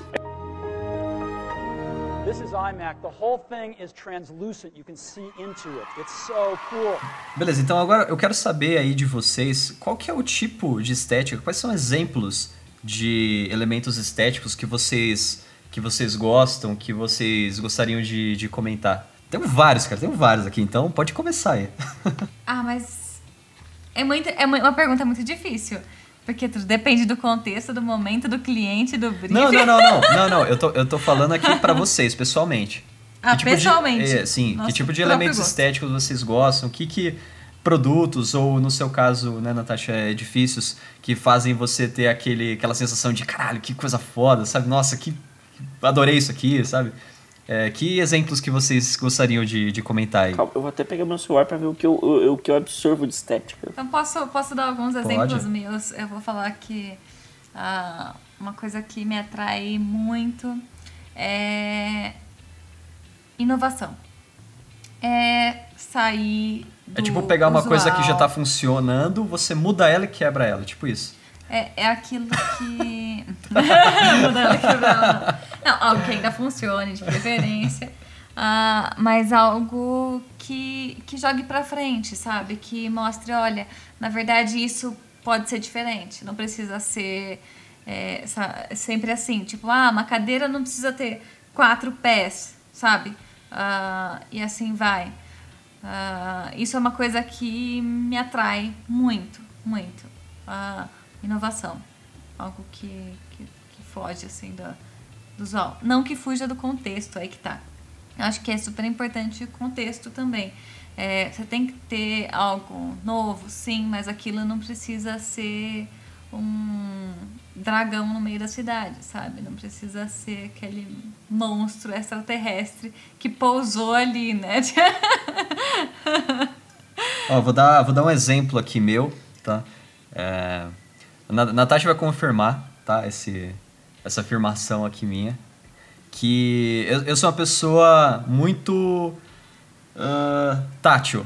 Eu gosto de botar a mão em tudo. Então, eu saio na rua, eu gosto de colocar a mão Eita. em tudo quanto é lugar, eu gosto de ficar encostando, eu gosto de ficar cutucando. Tipo, eu, eu sou uma pessoa que valoriza, valoriza muito isso.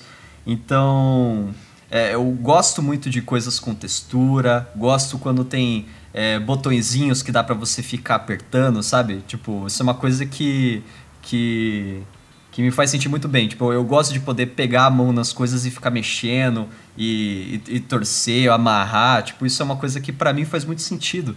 E eu lembro, eu lembro até hoje da primeira vez que eu vi um celular que era que era touchscreen e pra mim foi uma coisa mágica, né? Porque assim, apesar de apesar de, de gostar do, de, do- da questão material do- dos objetos, né, de, de poder apertar botão, de poder ficar sentindo textura, é, a, o, que a- o, que a- o que o touchscreen ele, ele pro- proporciona de você manipular as coisas com movimento, de você arrastar elementos na tela como se eles fossem físicos, sabe? Você pega uma você pega uma informação e você joga ela pro lado como se ela de fato fosse um elemento físico. Tipo, aquilo pra mim foi um momento ahá, sabe? Quando a cabeça dá uma explosão, fala, caraca, que coisa foda, tá ligado? Então, é, esse é um exemplo, por exemplo, pra mim, assim, coisas que envolvem gestos, que envolvem é, movimento, é, toque, é, mexer coisas, apertar coisas, independente delas serem físicas ou não, né? Então, essa é uma coisa que, que eu curto demais, assim, né? Eu, eu também gosto desse tipo de coisa que você consegue explorar. Inclusive, eu sou um apaixonado por cadeiras e mesas. E principalmente quando tem alguma função, alguma coisinha que você puxa e sai alguma coisa. Esse tipo de coisa eu acho muito incrível. Que você fala, nossa, como essa pessoa pensou nisso? Eu sou uma pessoa que gosta de ser muito surpreendido. E por isso que eu também gosto muito do da estética do de memes em real time. Por isso que o, o Twitter é uma das minhas redes sociais favoritas. Porque você vê uma coisa super simples, uma ação, uma cara ou, ou qualquer coisa. E alguém em 5 segundos pensou em algo muito rápido e montou aquilo e você fala, meu, que coisa simples. A minha estética é muito atemporal, assim. Eu sinto ela naquele momento e falo, nossa, que legal, que gênio. Eu gosto desse tipo de coisa, dessas sutilezas que você fala. A pessoa pegou algo simples e pegou algo mais simples ainda, juntou e virou uma coisa fenomenal. Por isso eu, eu sou um grande fã de, da estética de memes, esse tipo de coisa, que é muito bom. E em questão de produtos, é, eu gosto muito de designs cleans e num, num geral que me passe exatamente o que eu quero naquele momento. Para o mundo digital eu sou controverso, assim. Eu gosto da coisa que eu não preciso pensar muito, eu não preciso nem brincar tanto. Eu sou mais direto ao ponto, assim. Mas no, no mundo físico, assim, quando eu saio pra rua, eu gosto muito de explorar as coisas. Pô, isso que você falou de, de, de um design mais simples, né? Uma coisa até mais, mais flat, né? Dá pra dizer. Acho que vai um pouco por esse caminho. É, vou me, vou, cara, vou me apedrejar agora, mas foda-se, eu curto demais, cara, coisas esquemórficas, tá ligado? Pra, acho que a Natasha aqui, que não, não é, não é da, da área de design, o que, que é o esquemorfismo? Sabe quando você tem uma interface? Aliás, eu, tenho um exemplo aqui, eu vou te mostrar, ó. Isso aqui é, vixe, na hora. Mas aí ninguém vai conseguir ver. Não, mas eu vou, eu vou comentar, então. Tá, por favor. Aplicativo Lanterna. Vou abrir o aplicativo Lanterna. aplicativo Lanterna. O desenho da interface é uma lanterna. Aí eu tenho um botão que você joga pra. Ele, ele é um botão real, assim, tipo, ele, ele, ele parece de fato um botão de lanterna. Aí eu vou arrastar ele pra cima aqui. Aí ele acende a lanterna. Você vai ser criticado. Aí eu giro, aí eu giro a intensidade aqui, ó, da minha lanterninha. Ai, Aqui, ó, ai. tô girando. Eu tive esse aplicativo já. Cara, isso pra E mim. ele faz o barulhinho. Ele faz o barulhinho. Cara, assim, ele, ele é uma lanterna portada pro meu celular. Cara, eu adoro esse tipo Nossa, de aí coisa, sim, a tá ligado? arquitetura é um horror. É, eu- enfim. Tipo, tipo, eu, eu sou. Eu sou. Eu sou um. É, como é que. Como é, como é que diz? O. é, eu sou um viúvo do esquemorfismo, tenho saudades. Eram épocas de ouro que não voltam mais. Sabe, tipo aquele. Aquele iBooks lá, que ele era uma estante cheia de livros. o aplicativo. Então, beleza, podem me julgar, ok, não faço isso mais hoje, mas tenho saudade. Você comentou, é, Tô até com medo agora. De que isso em arquitetura é zoado pra caramba. Como é que funciona isso em arquitetura? Tipo, como é que é? Como é que funciona isso que eu então, fiz em arquitetura? Eu não, não entendo como isso funcionaria. Se eu entendi direito o que você tá falando, seria aquilo que é mais... É parecido com aquilo real, sabe? Então, isso é comum, uh, muito comum nos Estados Unidos. É, aí você encontra o quê? Uma sorveteria com a arquitetura em forma de sorvete. Ah. Em forma de. Aí você olha para aquilo, meu Deus, né? E é assim com outras coisas lá, e você fica incrédulo daquilo, porque é exatamente aquela questão do, do, do extraterrestre, foi jogado ali, né? Imagina um sorvete gigante, é, é isso.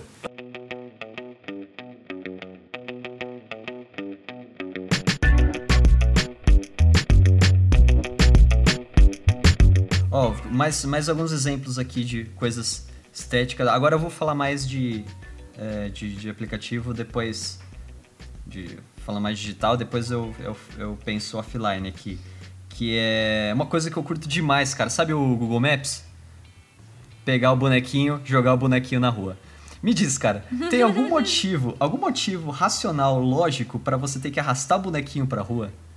Não tem motivo nenhum, cara, mas aquilo é fantástico, cara. É muito foda. E você joga o bonequinho, o bonequinho faz tipo. Uh, sabe, dá uma, ele, ele, ele, ele, dá uma gingada não, assim, não, sacana? Esse negócio é legal mesmo. É muito dá legal, cara. Dá uma sensação cara. fantástica. E tipo, não tem motivo racional nenhum para fazer aquilo, sabe? Você poderia simplesmente colocar um botão lá e falar assim, ó, ver Street View. Só isso. Mas não, mano, tipo, deu pra ir além, sabe? É, outros casos aqui, ó, quando o, você tá no, no Chrome e aí cai a conexão e aí você tem um joguinho do dinossauro. Tipo, é, cara, é fantástico, uhum, cara, é fantástico. Tipo, é muito da hora. Às vezes, às vezes assim, ó, eu nem uso Chrome. Né, o... Eu, eu uso. O, aliás, ô Douglas, deixa, depois eu volto nesse assunto. Mas me diz aí, qual que é o navegador que eu uso? Você só usa o melhor, o que eu também uso. Compartimos do, do mesmo sentimento, o grande Firefox. Errou! Eu sou, assim, eu sou uma pessoa que, que, que é de, assim, eu, eu, eu aceitei a proposta da Mozilla. Eu falei, cara, a Mozilla é foda, vou usar o Firefox porque eu concordo com o propósito deles. Os caras são foda. Tipo, tem uma questão é, racional, tem uma questão moral envolvida, tipo, que me faz gostar mais do Firefox. Só que, recentemente, eu peguei e testei o Opera. Eu ah, fiz isso, cara. Eu testei o Opera e eu falei, cara, é daorinha, tá ligado? Tipo, pô, eu, eu, primeiro eu testei aquele Opera Neon, que ele é todo diferentão, e aí eu falei, nossa, é, é demais é pra mim. como que é, né? Uma pessoa nada acomodada, tem que ficar testando é, é, é então, então, aí eu peguei, testei o Opera, e cara, o Opera, ele, cara, ele é bonitinho, ele tem umas coisas, tipo, ele tem umas... Uma, uma, umas coisas bem pensadas dentro dele, sabe? Tipo, você entra no modo privado, ele traz uma VPN. Tipo, cara. Você tá na lua de mel com ópera, né? Eu, não, eu tô, eu tô na lua de mel com ópera. E assim, a, a minha escolha por tro, de trocar o Firefox pelo ópera momentaneamente, porque eu vou voltar pro Firefox. Eu vou voltar, isso é um fato. Agora, assim, o único motivo de eu trocar o Firefox pelo ópera é, é muito estético, tá ligado? É tipo você ter um navegador que, que roda um pouquinho mais rápido, que fica mais bonitinho, sabe? A, a renderização da tela. É, tem um pouco da questão do novo, mas assim, é, a escolha de mudar foi muito baseada em estética. tipo, então, assim, ó, já, já é um argumento para falar que, caralho, estética influencia muito o que, que eu faço. Mas, mas voltando do, do assunto aí que eu tava falando do Chrome, é, eu não uso Chrome e às vezes quando cai a internet, eu ligo o Chrome só para jogar o jogo do dinossauro, porque, porque ele é legal demais, cara. Ele é legal demais. É, outra acredito. coisa, Outra coisa, o SoundCloud, né? Provavelmente você ouvinte que está ouvindo aí, você está escutando no SoundCloud, se você não tiver no agregador. É aquela, sabe aquela projeção que ele faz da onda do, do áudio? Que ele, que ele desenha uma onda com várias, vários picos e quedas, assim, que faz o, o desenho bonitinho. Tipo, cara, eu acho aquilo muito foda, velho. E, e outra, eles não tem motivo nenhum para colocar aquilo. Eles poderiam simplesmente colocar uma barra né, de progresso ali, que vai do zero ao 100 e fica preto. Mas não, tipo, eles têm um. Eles têm um, um, um, desenho diferente, eles têm uma estética própria ali, que faz um pouco de referência ao logo também, que deixa o aplicativo mais pesado. Tipo, se você não sabe que deixar pesado, ele deixa mais pesado. Só que faz falta se não tiver, sabe? Esses são, esses são os exemplos digitais que eu tenho. Coisas offline, que eu, eu curto demais, cara. Porra, plástico bolha. Eu acho que todo mundo tá junto comigo, plástico bolha é foda. É, apertar botão, eu já comentei, né? Eu curto demais de ficar mexendo, ah, não dobrando é só você. coisas. Tem uma gente que olha botão nem sabe o que é, já tá clicando. É. A questão do, do, do, do, físico que eu tava conversando, né? Se você for lá na minha estação de trabalho, você vai ver que eu fico pegando, às vezes, os post-it, eu fico dobrando ele, fico mexendo, fico pegando papel e cortando um pedaço, dobrando o outro. Tipo, eu fico zoando as coisas, literalmente, tá ligado? Eu pego uma coisa, eu vou eu, eu vou sistematicamente quebrando essa coisa, porque aquilo faz muito sentido de alguma forma para mim. Essa é uma das coisas. É, é, cheiro de livro novo, cara, a gente não falou ainda de olfato, né? Então tá aqui um exemplo. Sabe, abrir um livro e, putz, tá aquele cheiro da hora de. Acabou de sair da, da editora. Sério? É, eu adoro Você sabe isso. Que, não, eu curto cheiro de livro velho. É diferente, mas também é legal. Eu vou de falar que de, é legal também. De biblioteca, sabe? É. Nossa. É, eu acho que tem, tem. É outra coisa. Se bem que o livro novo também é aquela, tipo, tô estreando isso. Nossa, que nem carro novo. É. cheiro de carro novo, né? Também tem cheiro um cheiro. de carro novo. É, tem uma. Tem uma franquia, tem uma franquia de, de shoppings que aparece assim como quiosque, que é aquele Nut Bavarian. Você passa, assim, você passa 100 metros, você sabe que existe um Nut Bavária, porque é um cheiro. Não, às vezes é um cheiro caramelizado de nozes e, cara, aquilo entra no seu cérebro e você, tipo, buga, tá ligado? Você, fala, você vai pelo cheiro atrás do negócio. São exemplos. É... Coisas que dê para fuçar, meter a mão, assim, geralmente comigo funciona muito bem. Então, tudo que. Todos os produtos da Apple, sem exceção, é, eu curto pra caramba. Tipo, porque justamente eles têm uma preocupação com o tátil, né? Se você perceber, todos os produtos, eles têm uma dimensão tátil muito forte. Então, o iMac, o, o jeito que ele é desenhado, ele encaixa bem na mão também, além dele ficar bem na, na posição que você vai, vai colocar na mesa, ajustar e tal, mas é, o jeito que, que você encosta o dedo para identificar onde que tá o botãozinho, sabe, de desligar, tipo, ele tem uma, todos os produtos têm uma dimensão tátil, né? Todos eles têm design, né? O... Bem pensado. É, é que, é que o, o, o nesse caso eu tô, é eu, tô me eu tô me concentrando mais no, na parte tátil mesmo, de é como que como que eu, eu, eu, eu boto a mão naquilo, como que é a textura, sabe? O, o mouse do, do, do, da Apple também, que ele é, ele é um pouco mais achatado, né? E ele encaixa de um jeito muito suave assim na mão, sabe? Parece que sua mão tá meio que flutuando, porque ele, ele encaixa de um jeito muito diferente desse mouse comum, por exemplo. E eu acho que a Apple, eles, na hora de. Porque, assim, eles, eles não são só produtores de software, são de hardware também. Então, assim, tem um, um, uma preocupação muito grande com o, com o produto, com a parte tátil. Então, eu acho isso muito legal. This is iMac. The whole thing is translucent. You can see into it. It's so cool. Ué, é isso então. O papo foi legal pra caramba. Eu acho que uma das coisas que, que mais me chamaram a atenção em discutir esse assunto é que eu acho que não é uma questão de estética e funcionalidade ser uma balança, sabe? Em que uma hora você prioriza um, uma hora você prioriza outro. Na verdade, é uma simbiose, né? Então você acho que faz muito mais sentido pensar o, o, o produto como um todo e, e não como partes separadas que trabalham isoladamente, né? Então, isso, isso facilita muito e, e deixa o, o, o, projeto muito mais, muito mais claro, muito mais interessante, muito mais fácil de engajar quando ele é, ele é único, né? Então ele, ele funciona, mas ele também tem uma dimensão estética, só que essa dimensão estética conversa com o propósito do produto, conversa com a expectativa que o usuário está querendo ter com aquele, com aquele produto, então ele acaba sendo uma estética funcional, né? No final das contas. É, além, claro, de tudo que a gente falou, né? De todos os impactos que a estética tem na prática, né? Então ela de fato muda a percepção da pessoa, ela de, ela de fato muda a, a interpretação que ela vai fazer num produto, ela traz mais qualidades é, para aquele produto, pela, ele, ela, é, a estética traz mais qualidades é, para o produto é, que, que, que acabam sendo envolvidas pela percepção da pessoa.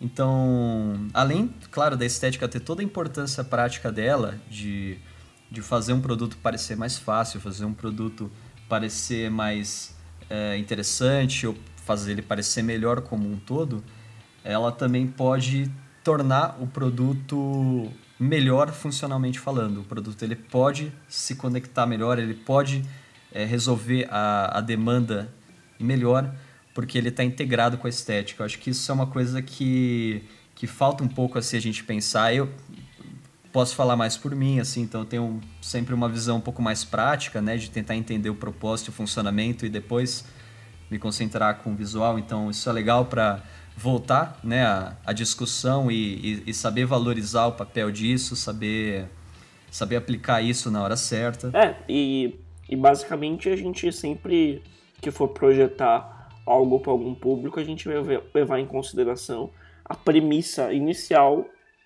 que tem que ser definida da estética que o seu produto ou o seu projeto vai ter. Porque essa estética ela tem que ser a mesma e tem que é, se desdobrar em vários meios, seja visual, seja sonoro, seja tátil, seja até no cheiro que ele vai transmitir, sabe? Isso é uma coisa muito importante que nós designers temos que nos preocupar e, e tem que ficar muito claro que a estética não é só visual, ela está presente em toda parte do processo, desde a concepção final até do conceito inicial. Seguir a orientação do, do Donald Norman, Donald Norman, que é que você tem que criar o máximo de conexões possíveis. Então, você ter um estímulo visual é um nível de conexão. Você tem um estilo, um, um estímulo sonoro ou tátil é, ou, ou de olfato, assim, tudo isso é, tudo isso é mais interessante. Você consegue criar um afeto maior se você combinar essas coisas, né? E não trabalhar em uma só isolada, né? Trabalhar. Hoje a gente trabalha muito com visual no, no digital.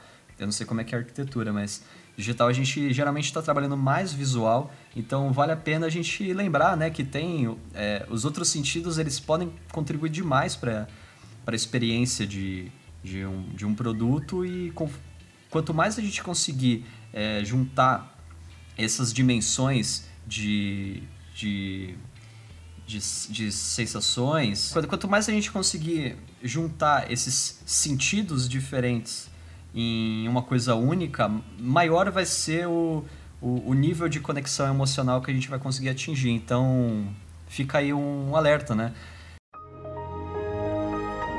This is iMac. The whole thing is translucent. You can see into it. It's so cool. Então, Douglas, você quer passar algum algum link, alguma informação aí sobre, sobre o assunto para os nossos ouvintes que você acha relevante? Putz, cara, quero sim. E uma das coisas que eu achei bem legal que recentemente a Microsoft lançou um Flint Design System.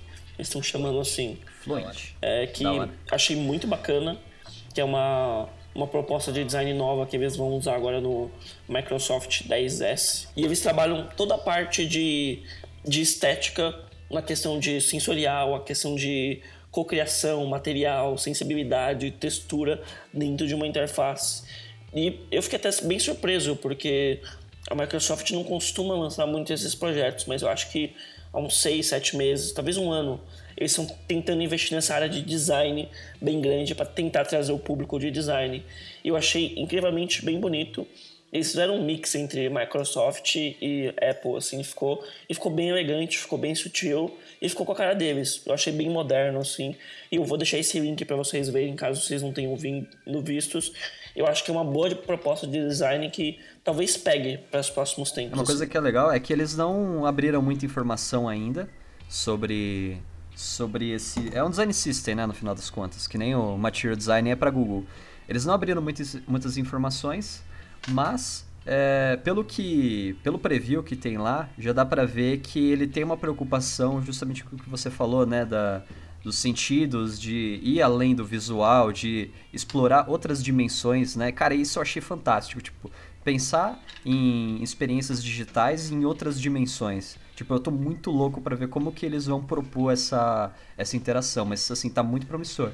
E de visual, de assim, uma, um, um, uma, estética mais fácil de implementar, né? Que parece que eles têm alguns materiais Tem, tem um que ele é meio translúcido, né? Que eles usariam na interface. Você chegou a ver?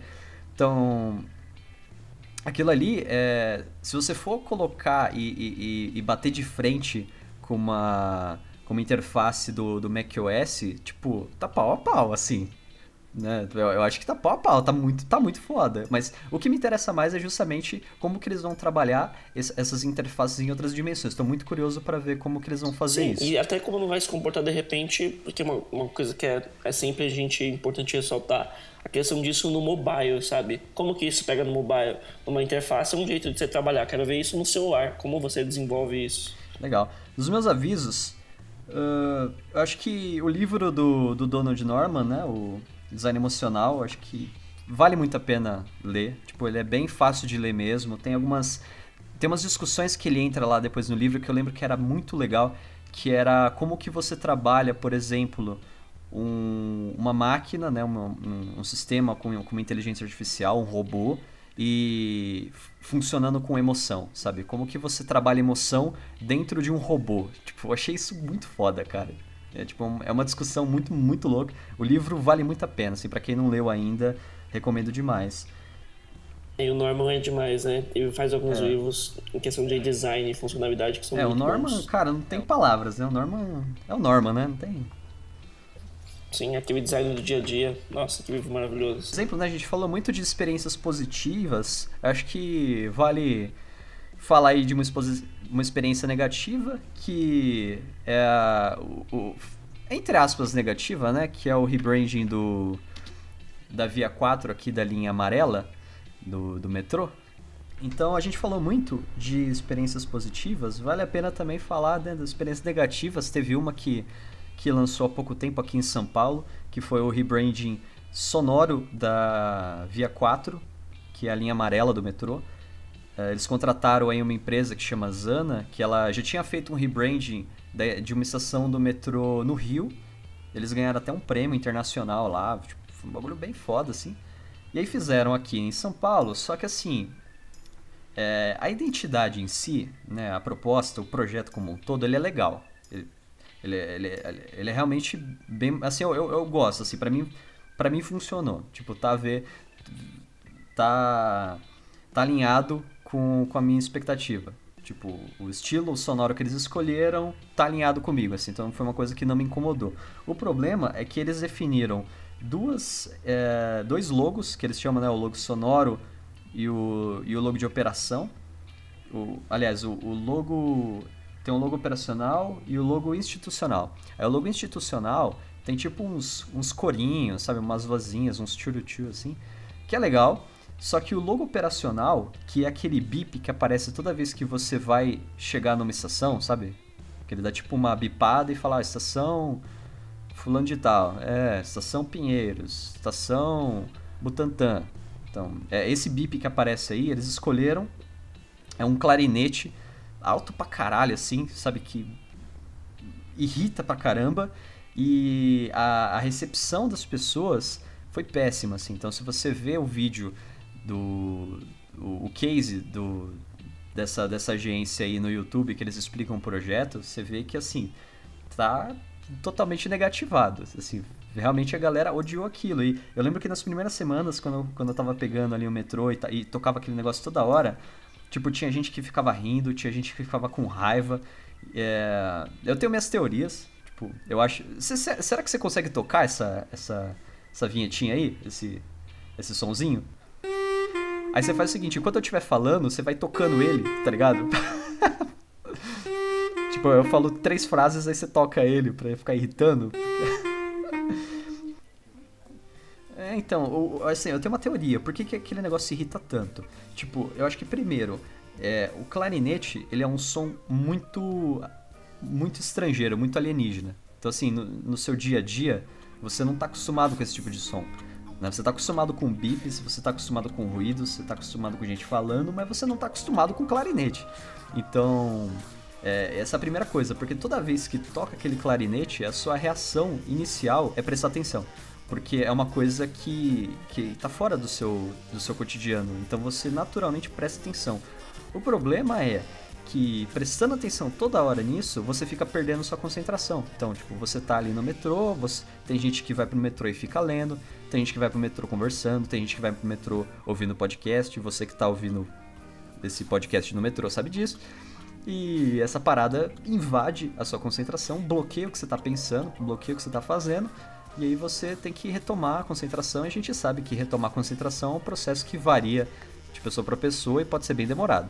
Então, imagina um negócio desse tocando a cada 30 segundos. Tipo, fica insuportável. Além de que parece que a estação, eles fizeram o favor de estourar o volume daquele negócio toda vez que ele toca. Então, além do clarinete já ser alto sozinho, né, só o instrumento ele já é alto, os caras estouram o volume ali. Então, assim, é, é, é, muito irritante, cara, é muito irritante. Tipo, então, esse, eu acho que esse é um exemplo de estética sonora que acaba indo saindo um tiro pela culatra às vezes, né? Então, Natasha, você quer você quer dar o seu um comentário final aí sobre o assunto que a gente comentou hoje, fazer fazer o, dar algum aviso, falar alguma coisa para os ouvintes? Fica à vontade. Sim, sim. É, queria deixar aí como pensamento assim a questão da funcionalidade da estética, sabe? É, para as pessoas não deixarem de ver o quanto a estética é importante e começar a ter essa valorização. A gente já vê muitos lugares desenvolvidos com, é, enxergando eles, eles na verdade desde sempre né na verdade enxergaram o design, a estética como algo fundamental. Ah, e a hora que lugares subdesenvolvidos, países ah, como o Brasil, por exemplo, começarem a enxergar o quanto isso é importante, a gente também vai ter crescimento em outras áreas. Para você ter ideia, ah, eu vou dar um exemplo de arquitetura, claro. Quando você muda o interior de um, de um escritório, você tem aumentos às vezes absurdos na produtividade, sabe? Para você ter noção do quanto isso pode acabar é, influenciando até a economia de um país, sabe? E as pessoas estão deixando isso de lado. Então, isso é uma coisa que eu queria deixar aí para todo mundo pensar. Ah, demais, eu queria agradecer pelo convite. Foi bom estar aqui participando com vocês. E acho que é isso. Beleza, então, para quem acompanhou até agora, obrigado pelo, pelo tempo. Espero que vocês tenham apreciado a conversa tanto quanto a gente. E eu espero que a percepção de, de você, meu caro ouvinte, que é sobre a estética seja um pouco um pouco mais aberta, né? Como é, de poder enxergar a estética de uma visão um pouco mais estratégica, né? É, e é isso, né? Então, até a próxima. Próxima o quê? Quinzena agora, Douglas? A gente tá fazendo quinzenalmente? é, mas essa não foi meio uma quinzena, a gente é um espírito livre. É, exatamente. Acho que pros próximos 15 dias a gente já, já lança mais um. A gente é, é, é 15 dias lá do, do. Qual que é aquele filme lá do. Aquele que o tempo tá maluco lá. É... Não, é tipo no tempo do Goku, sabe? Que o tempo dura mais. um dia é quase um ano.